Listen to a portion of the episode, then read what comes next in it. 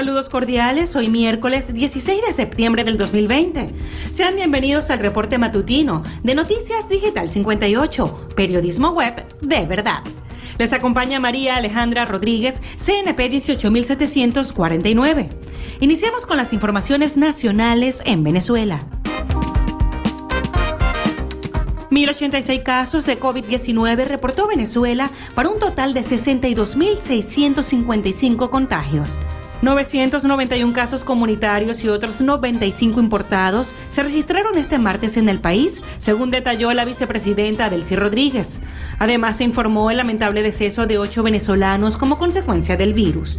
En esta oportunidad, el Estado Bolívar presentó el mayor número de contagios con 217. El Distrito Capital sumó 156 y Miranda 96. Por su parte, el Zulia contabilizó 26 casos.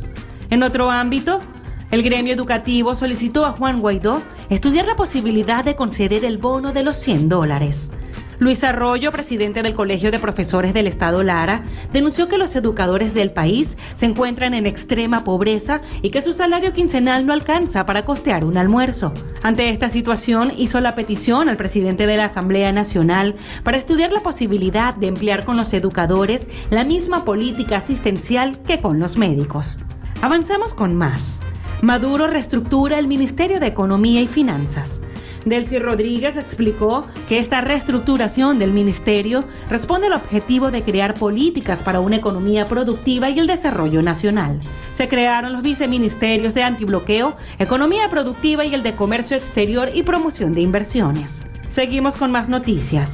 Denuncian derrame de petróleo en tanques del centro petrolero Morichal en Monagas. La diputada de la Asamblea Nacional, María Hernández, a través de su cuenta en Twitter en el estado, el derrame se esparció a lo largo de la carretera al sur de la entidad, específicamente en el tramo La Morrocoya-El Blanquero. Es el segundo derrame que ocurre en este campo por la falta de mantenimiento en lo que va de 2020. Continuamos con más informaciones. Economistas consideran que renegociar la deuda externa de Venezuela es una utopía. El economista y abogado Rafael Álvarez Locher detalló que en el sistema financiero y empresarial mundial no existe confianza ante la economía y el gobierno venezolano, un punto importante para lograr la refinanciación. El especialista explicó que la hiperinflación, que ya va por un séptimo año, la falta de un verdadero plan de estabilización económica y de acceso al capital privado o inversión internacional dificultan que el país reestructure su deuda. En el acontecer regional del Zulia, citando a Juan Pablo Guanipa, el pueblo está en las calles protestando por todas las calamidades.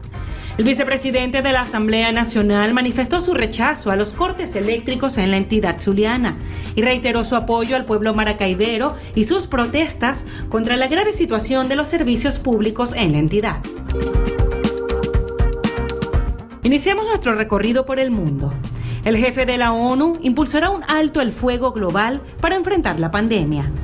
Desde la primera petición de alto el fuego en marzo, cuando se estaba propagando el coronavirus, Antonio Guterres, secretario general de las Naciones Unidas, dijo que ya se han producido algunas señales positivas con los acuerdos de paz en Sudán, el comienzo de las conversaciones entre el gobierno de Afganistán y los talibanes, una tregua en la violencia en los lugares como Siria, Libia y Ucrania, e intensas negociaciones sobre una tregua que conduzca a conversaciones en Yemen. Continuamos en Sudamérica. Rescatados 18 venezolanos perdidos en el desierto de Chile. Los connacionales habían intentado ingresar de manera ilegal a territorio chileno a través de un paso no habilitado en el hito 23. Las autoridades también rescataron a cinco menores de edad que se encontraban con el grupo. El paso fronterizo se ha convertido en la ruta de cientos de venezolanos que abandonaron el país tras la emergencia humanitaria. El recorrido no es autorizado por los funcionarios de seguridad de Chile debido a las condiciones inhóspitas del terreno. Mientras tanto, en Rusia, el opositor Navalny publica fotos desde el hospital, planea regresar a Rusia. La foto es la evidencia más fuerte hasta la fecha de la recuperación de Navalny desde que enfermó gravemente el 20 de agosto en Siberia, luego de ser presuntamente envenenado. El líder opositor ruso fue retratado junto a su familia e informó a través de un mensaje que ya puede respirar por su cuenta. Continuamos con más informaciones. ACNUR da refugio en hostales a venezolanos radicados en Bolivia.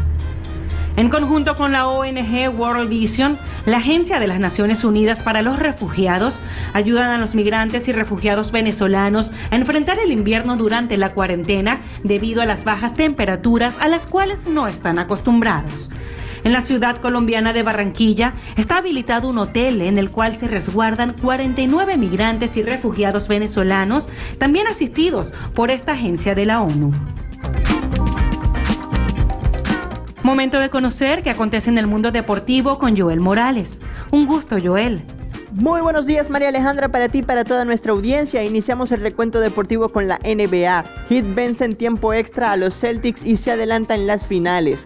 Con un marcador reducido de 117-114 el equipo de Miami se puso al frente de la serie final de la conferencia este con un triple de Jimmy Butler y un tapón magistral de Bam Adebayo sobre Jason Tatum. Sin embargo, quien lideró la ofensiva de los ganadores fue Goran Dragic con 29 puntos. Ambos conjuntos se medirán de nuevo el día jueves. Los Denver Nuggets lograron su pase a las finales del oeste. El equipo de Colorado venció 104-89 a Los Ángeles Clippers en el séptimo y último juego de las semifinales de conferencia para avanzar a la serie de campeonato y medirse a Los Ángeles Lakers. Jamal Murray fue el héroe de la noche con 40 puntos anotados para contribuir con grandeza en la victoria. Sin embargo, Nikola Jokic también brilló con un triple doble de 16 puntos, 22 rebotes y 13 asistencias.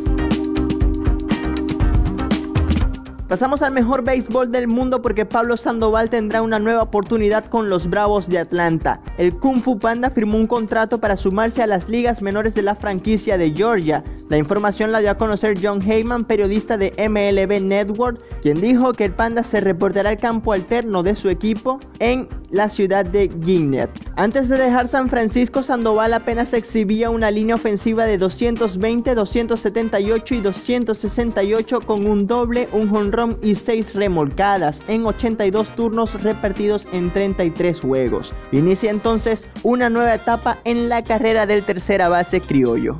Miguel Cabrera conectó cuadrangular y doble en la victoria de Detroit sobre Kansas City. El triple coronado criollo tuvo una brillante actuación en la blanqueada 6-0 de los Tigres sobre los Reales. Cabrera pegó un bambinazo en solitario por todo el jardín derecho en su segundo turno al bate y en su cuarta aparición conectó un doble por la pradera central. También recibió tres boletos y acabó la noche con promedio de 246 para sellar una excelente jornada. En otros resultados de las grandes ligas, los Medias Blancas derrotaron 6-2 a los Mellizos de Minnesota, Astros ganaron 4-1 ante los Rangers, Rockies se impusieron 3-1 a los Atléticos y los Yankees se mostraron intratables con un 26 ante los Azulejos. Por su parte, los cerveceros de Milwaukee propinaron una paliza de 18-3 a los Cardenales de San Luis. Esto es todo en materia deportiva por hoy. Les habló Joel Morales. Continuamos contigo, María Alejandra. Gracias por esta entrega deportiva, Joel. Avanzamos con más noticias en esta oportunidad en materia de fama y espectáculos. Gustavo Dudamel nos invita a emprender un viaje virtual a la música clásica en Symphony. La tecnología y el arte van de la mano en este nuevo proyecto que promete ser una llave que abra las puertas de la música clásica a las nuevas generaciones y a las comunidades, porque la música y la belleza es un derecho que debe estar al alcance de todos, expresó este martes en la ciudad de Barcelona el músico venezolano. Por otro lado, Demi Lovato contó todos los detalles sobre su futura boda. La cantante y actriz confesó tener una imagen, su imagen de cómo le gustaría verse si tuviera que hacer una gran celebración. No quiero regalarlo, pero definitivamente no es un vestido blanco, declaró la estrella. Aseveró que una gran celebración no es una opción y que está considerando fugarse y contraer nupcias a escondidas para posteriormente, cuando pase la pandemia, festejar a lo grande. Y en la pantalla grande, The Mandalorian y Baby Yoda estrenan tráiler en su segunda temporada. La primera serie de Star Wars no animada cuenta con el chileno Pedro Pascal, interpretando al héroe enmascarado, con un aire aventurero y de western espacial que enloqueció y se ganó el corazón de los fanáticos de la saga Star Wars. Del mismo modo, también logró convencer a los amantes de estas galaxias a seguir la idea creada por George Lucas. Amigos, estas y otras informaciones ustedes pueden ampliarlas en nuestra página web digital58.com.be y pueden suscribirse a nuestro canal de Telegram. De esta manera nosotros ponemos punto final a este reporte matutino. En la voz para todos ustedes, María Alejandra Rodríguez, CNP 18749. Somos Noticias Digital 58, periodismo web de verdad. Tengan todos un feliz y bendecido día.